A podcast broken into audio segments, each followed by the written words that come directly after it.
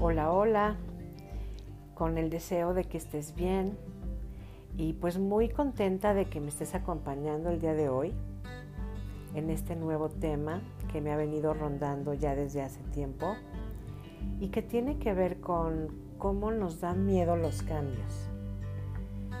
Para entrar a este tema voy a platicarte mi experiencia de cómo fue eh, asistir a mi primer retiro y cómo se fue dando todo lo que fue sucediendo después, que ciertamente pues tiene que ver con esto de cómo vivimos los cambios.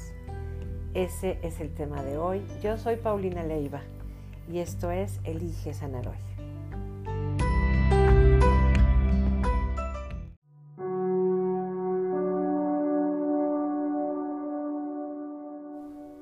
Pues mira, a través de mi vida eh, siempre me, identifiqué con esta tendencia de conocer cosas nuevas, de que, digamos, lo conocido de repente me aburría o, o, tenía ansiedad.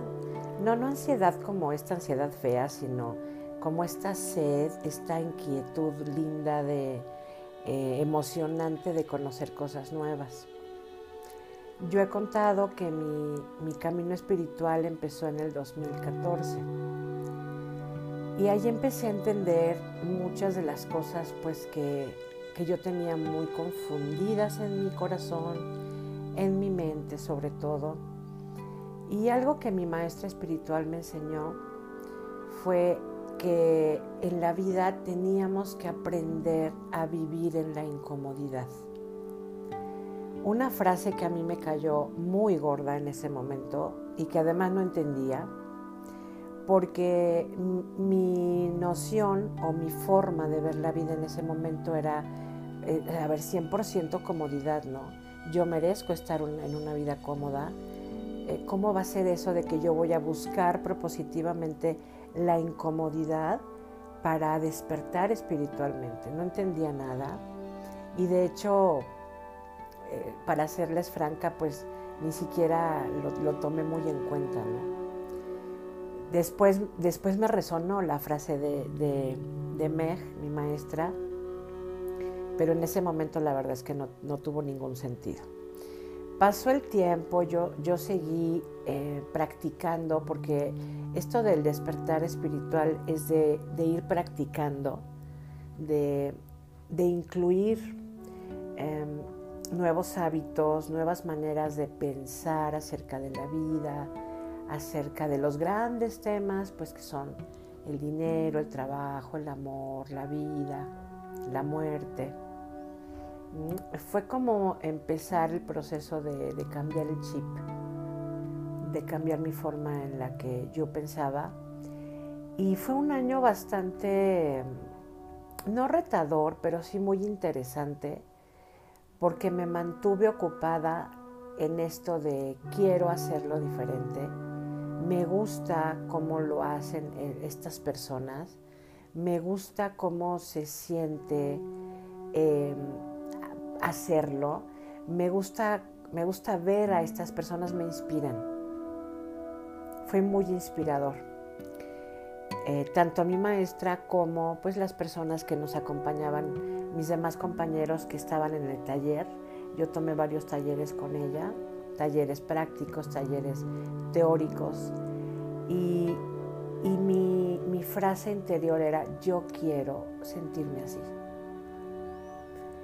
Pasaron los años y se me dio la primera oportunidad de de asistir a un retiro, me parece que fue en el 2016, si no mal recuerdo. Inmediatamente cuando yo vi la palabra retiro, no me acuerdo bien de qué era el tema, creo que era de autocuidado o era de meditación, no recuerdo bien el tema, pero mi, idea, mi necesidad en ese momento era quiero probar, quiero estar ahí. No sé cómo es, no tengo la menor idea, yo me imaginaba que los retiros eran pues retiros de silencio, de no hablarse nunca, ¿no? De o de estar meditando todo el tiempo, no sé, tenía como ideas muy equivocadas acerca de, lo que era un retiro. Y aún con esos mieditos y confusión y todo, pues yo me inscribí y, me acuerdo que cuando entré a este lugar que se llama Chintamani, está cerca de Yautepec, Morelos, en, México, eh, fue una, una sensación de estar pisando un terreno de mucha paz. Y eso de entrada me ayudó a sentirme cobijada y sentí como que el lugar me dio la bienvenida. Eso fue, y hoy entiendo, hoy entiendo perfectamente que así fue, porque los lugares guardan energía y bueno, pues este es un centro especialmente eh, diseñado para retiros, así que ahí se maneja una energía muy linda de amor, de armonía y de paz. Eh, yo no sabía que las habitaciones iban a ser compartidas. Así que ahí va mi, primer, mi primera incomodidad trascender este hecho de compartir con, con, alguien desconocida para mí mi habitación, em, con algunas dudas como de ¿y cómo va a ser? y eh, ¿cómo será ella? y platicaremos. O, o, sea, yo me hacía muchas preguntas porque mi mente en ese momento, eh, pues así como tal cual la, loca de la casa, ya saben cómo está la mente siempre. Eh, preguntando y haciendo listas y pensando cosas y proyectando a futuro, yo estaba en ese tenor de ¿y qué va a pasar? ¿y cómo va a ser? y tal, ¿no? Entonces, bueno, pues nada, empezar eh, a, colaborar con, lo, con la situación, ¿no? Eso fue como, como lo primero que yo hice, de, de rendirme ante el hecho de que esto era diferente, y, pues de entrada también para mí, Paulina, fue, fue, fue complicado porque cuando yo era chica y, me acuerdo que le pedíamos permiso a mi mamá de irnos a dormir a casa de los primos o tal, pues era un rotundo no. Jamás, o sea, no, era como no lo consideren, no jamás. Entonces para mí, eventualmente, yo que estuve acostumbrada nunca a dormir en casa ajena, que no era la mía, pues, em, fue, fue un desafío. Fue un desafío compartir el baño, compartir la habitación. Em, esta persona que me tocó, eh, eh, una mujer, claro, pues ya eh, con experiencia en, algunos retiros. Entonces, pues le preguntaba yo como, oye, ¿y, aquí cómo es, no? Entonces me decía, no, mira, tienes que tender tu cama y tenemos que mantener el baño aseado y tenemos que estar este, a tal hora que nos llamen para la actividad. Eh, tú te vas a dar cuenta y te van a guiar y tú, va a ser sencillo esto. Esa, esa frase que ella me compartió de va a ser sencillo, dije, claro, voy a, a plantearme esta, esta frase en la mente. Esto va a ser sencillo. Entonces, ya el, primer día nos fuimos a las actividades, fue maravilloso compartir, conocer personas que iban en el mismo, con el mismo anhelo que yo a este retiro de crecer, de, soltar cosas, de, de conocer y de compartir. Que ya te comentaba que pues a mí me encanta eso de compartir. Así que Después, la, segunda incomodidad que yo viví fue esto de, ¿qué crees que la comida es vegana? Y, mi mente otra vez llena de prejuicios, eh, yo me imaginaba ante un platillo completamente insípido, em, visualmente y, y, de sabor, ¿no? Em, y, yo me fui al comedor con esa idea, con ese prejuicio. Así que ya iba yo molesta, ya iba yo em, frustrada. Y en el de, ay, ¿para qué vine? Pues, ¿qué hacen de comer? ¿Qué onda con esto? ¿No? Como, como criticando con el juicio. Mm, y igual, igualmente, ¿cuál fue mi sorpresa? Que cuando empiezo a probar el menú de la cena, pues me, me sorprendí, me asombré porque era una comida excepcionalmente rica. Mm, me quedé muy satisfecha, quedé muy bien con lo que cené y, ahí trascendí otra, otra de mis creencias. ¿Cómo le hice con esto? Cuando me fui a mi habitación, porque la instrucción fue vayan en silencio y no vamos a hablar hasta mañana, y que no se oyeran eh, voces en las habitaciones y tal. Esto ayuda mucho porque yo empecé ahí mi introspección, como a, a platicar conmigo acerca de cómo me estaba sintiendo. Entonces era contrastante porque primero fue la incomodidad y luego era la sorpresa y luego era la satisfacción y luego era un poco regañarme, claro, juzgarme a mí misma porque cómo se me ocurría estar, estar eh, con ideas preconcebidas acerca de algo que ni siquiera conocía. Pero con esa experiencia, que, que es la segunda que te estoy contando, fui aclarando mi mente en este sentido. De que, pues sí, durante muchos años de mi vida, por lo menos hasta ese momento, yo había juzgado muchas de las cosas que iba a vivir o que estaba viviendo. Y de entrada esto fue muy liberador de verlo. Después de esto, eh, la instrucción en la noche, cuando regresamos al, al salón de actividades, nos, nos dice nuestra instructora, bueno, pues mañana nos vemos aquí a las 7 de la mañana. Voy a sonar la campana a las seis y media para que a las 7 empecemos con yoga y meditación. Y obviamente mi parte, eh, pues muy dormilona, también fue como de, ¿y si tenemos que ir a fuerza esto? ¿Si tenemos que estar a fuerza? ¿O, o hay la opción de que yo pueda decir que no, no? pasó por mi mente, pero después, despuésito, como unos minutos después, dije, no, yo vine aquí precisamente a aprender y a conocer esta manera de vivir y de estar. Así que sí, lo voy a hacer. Puse mi despertador, me desperté muy soñolienta, pero me, me fui a hacer yoga, me fui a meditar y aquí conocí otra parte de la meditación porque nos pusieron a meditar descalza, descalzos en el pasto y el pasto estaba un poco húmedo. Ese fue otra cuestión que, yo trascendía ya en el, en el retiro. ¿Cómo me voy a ensuciar los pies? ¿Cómo voy a ensuciar mis sandalias? Ay, no, Fuchila, ¿cómo crees? Entonces, te digo, iba yo como dándome cuenta de mis impresiones preconcebidas de juicio, pero también dándole la bienvenida a nuevas maneras de verlo. Y claro que la meditación descalza fue una delicia, claro que me llené de vida, de vitalidad, con la meditación, con, ah, porque además en, esta, en este retiro también aprendí otras técnicas para meditar cosa que yo estaba haciendo muy mal y que además quiero que, sepas que va a ser el tema del siguiente podcast porque eh, hoy estoy muy metida en la meditación, me gusta, me llena y me da tanto que quiero despejar las dudas acerca de lo que es la meditación y cómo se hace.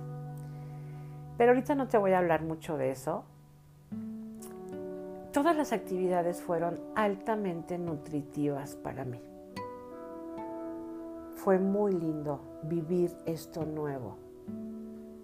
Hubo por ahí actividades también de mirarnos a los ojos como una técnica de integración del grupo, mirarnos a los ojos, eh, decirnos la palabra, una palabra o una frase. Me parece que era algo como te bendigo, eh, justo como tú, yo estoy aquí para crecer, o justo como yo, tú estás aquí para crecer, algo así que la verdad mm, sentí como una oleada de empatía con esto, me, gustó mucho, pero también no estaba muy acostumbrada a, establecer contacto visual con la gente porque todavía, eh, bueno, o sea, contacto visual con más de, más de 10 segundos, ¿no? Em, porque me sentía un poco incómoda. Eh, y acá iba otra incomodidad, ¿no? Haz el ejercicio no porque tengas que hacerlo, sino porque date permiso de conocer qué se siente esto, que en un principio era incómodo y que después, ya con la experiencia de, la comida, de levantarme temprano, del ver el amanecer divino, del, de meditar descalza, la verdad es que la vida me estaba diciendo el mensaje muy, muy claro. Me estaba diciendo, si te atreves, como lo estás haciendo, si lo sigues, eh, si te sigues dando ese permiso, lo vas a disfrutar cada vez más. Esos mensajes eran tan claros, yo los sentía en mí. Y bueno, ya como más familiarizada con esto de ser flexible, porque creo que muchos años de mi vida yo no me daba esos permisos. Yo era muy rígida con lo nuevo. Mm, y, tal como te lo estoy contando, yo le ponía muchos juicios a lo nuevo. Claro, ¿no? O sea, yo, yo tenía que, tratar de probar mi teoría, ¿no? De que, de que lo nuevo es malo, lo nuevo es feo, lo nuevo fúchila, lo nuevo para qué, el cambio, yo para qué quiero un cambio, si todo está tan bien. Y la verdad es que no estaba bien. No estaba bien porque en este primer retiro, pues yo empecé a trabajar muchas de estas cosas.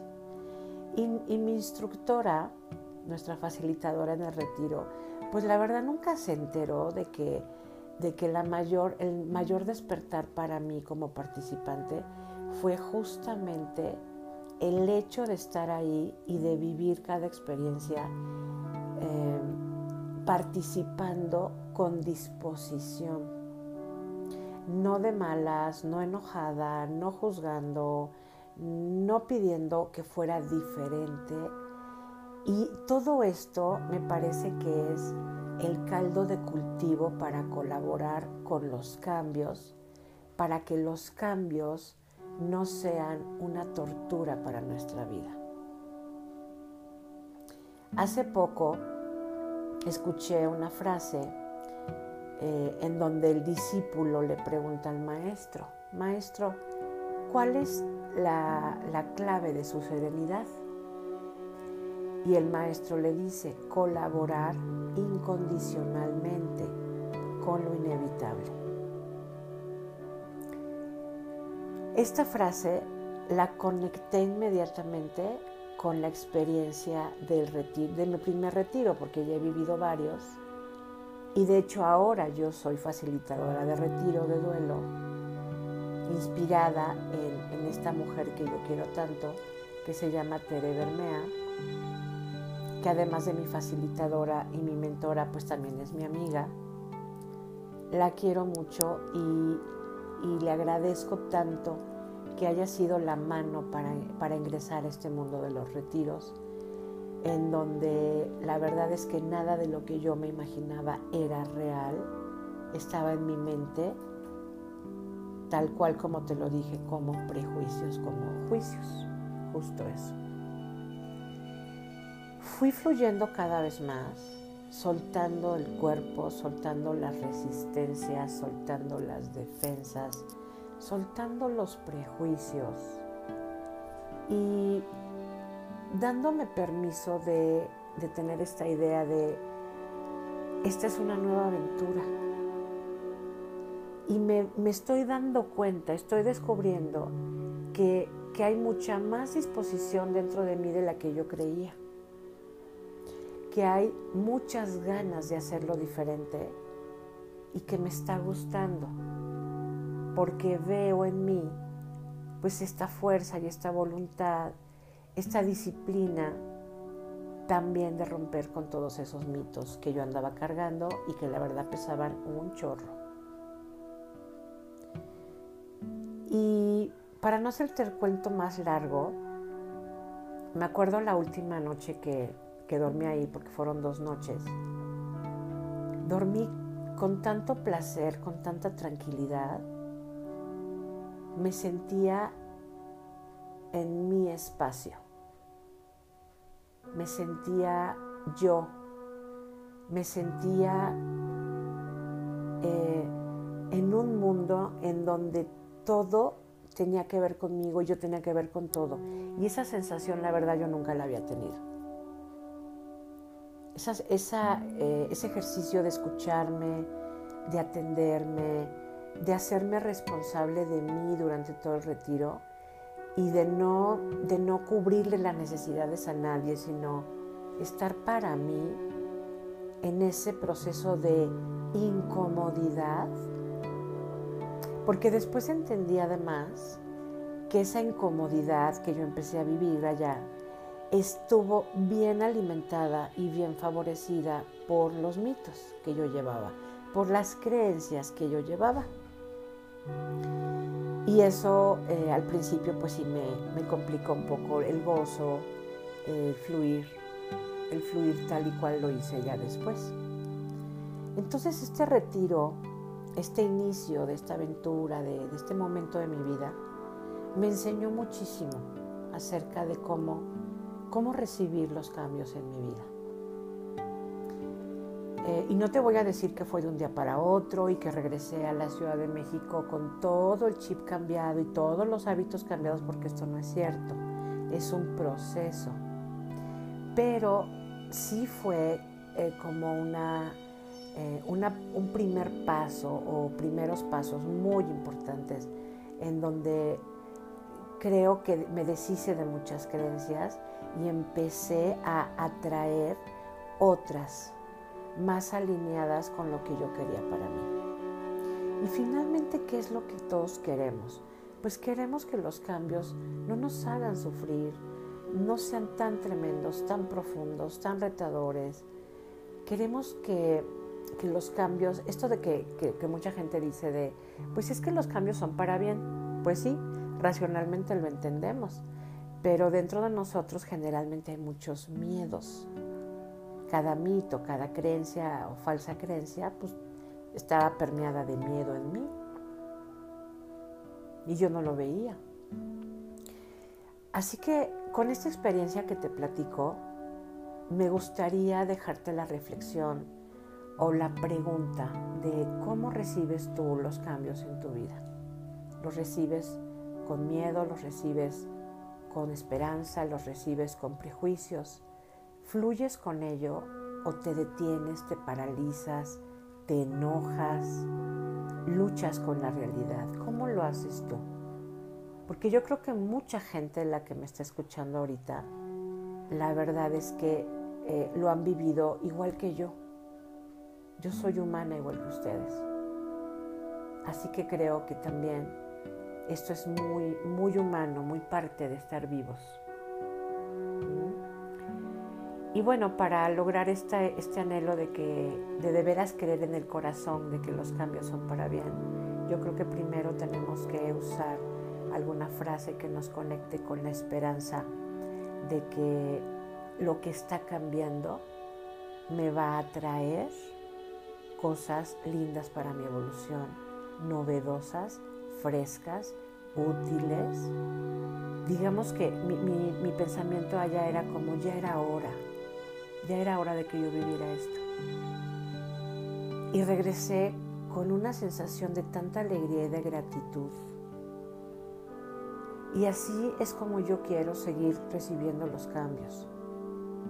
Si no con alegría, porque a veces los cambios duelen, pero sí con gratitud y decir gracias porque creo que lo que viene después de esto me va a ayudar para darme cuenta, para tener más conciencia, para crecer, para soltar, en fin, recibir los cambios con gratitud y con esta esperanza es lo que creo que nos ayuda a, a tener una mejor experiencia a que no lo suframos tanto.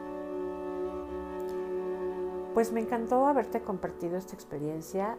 eh, con mucho cariño y pues te mando un beso y el mejor deseo de bienestar para ti.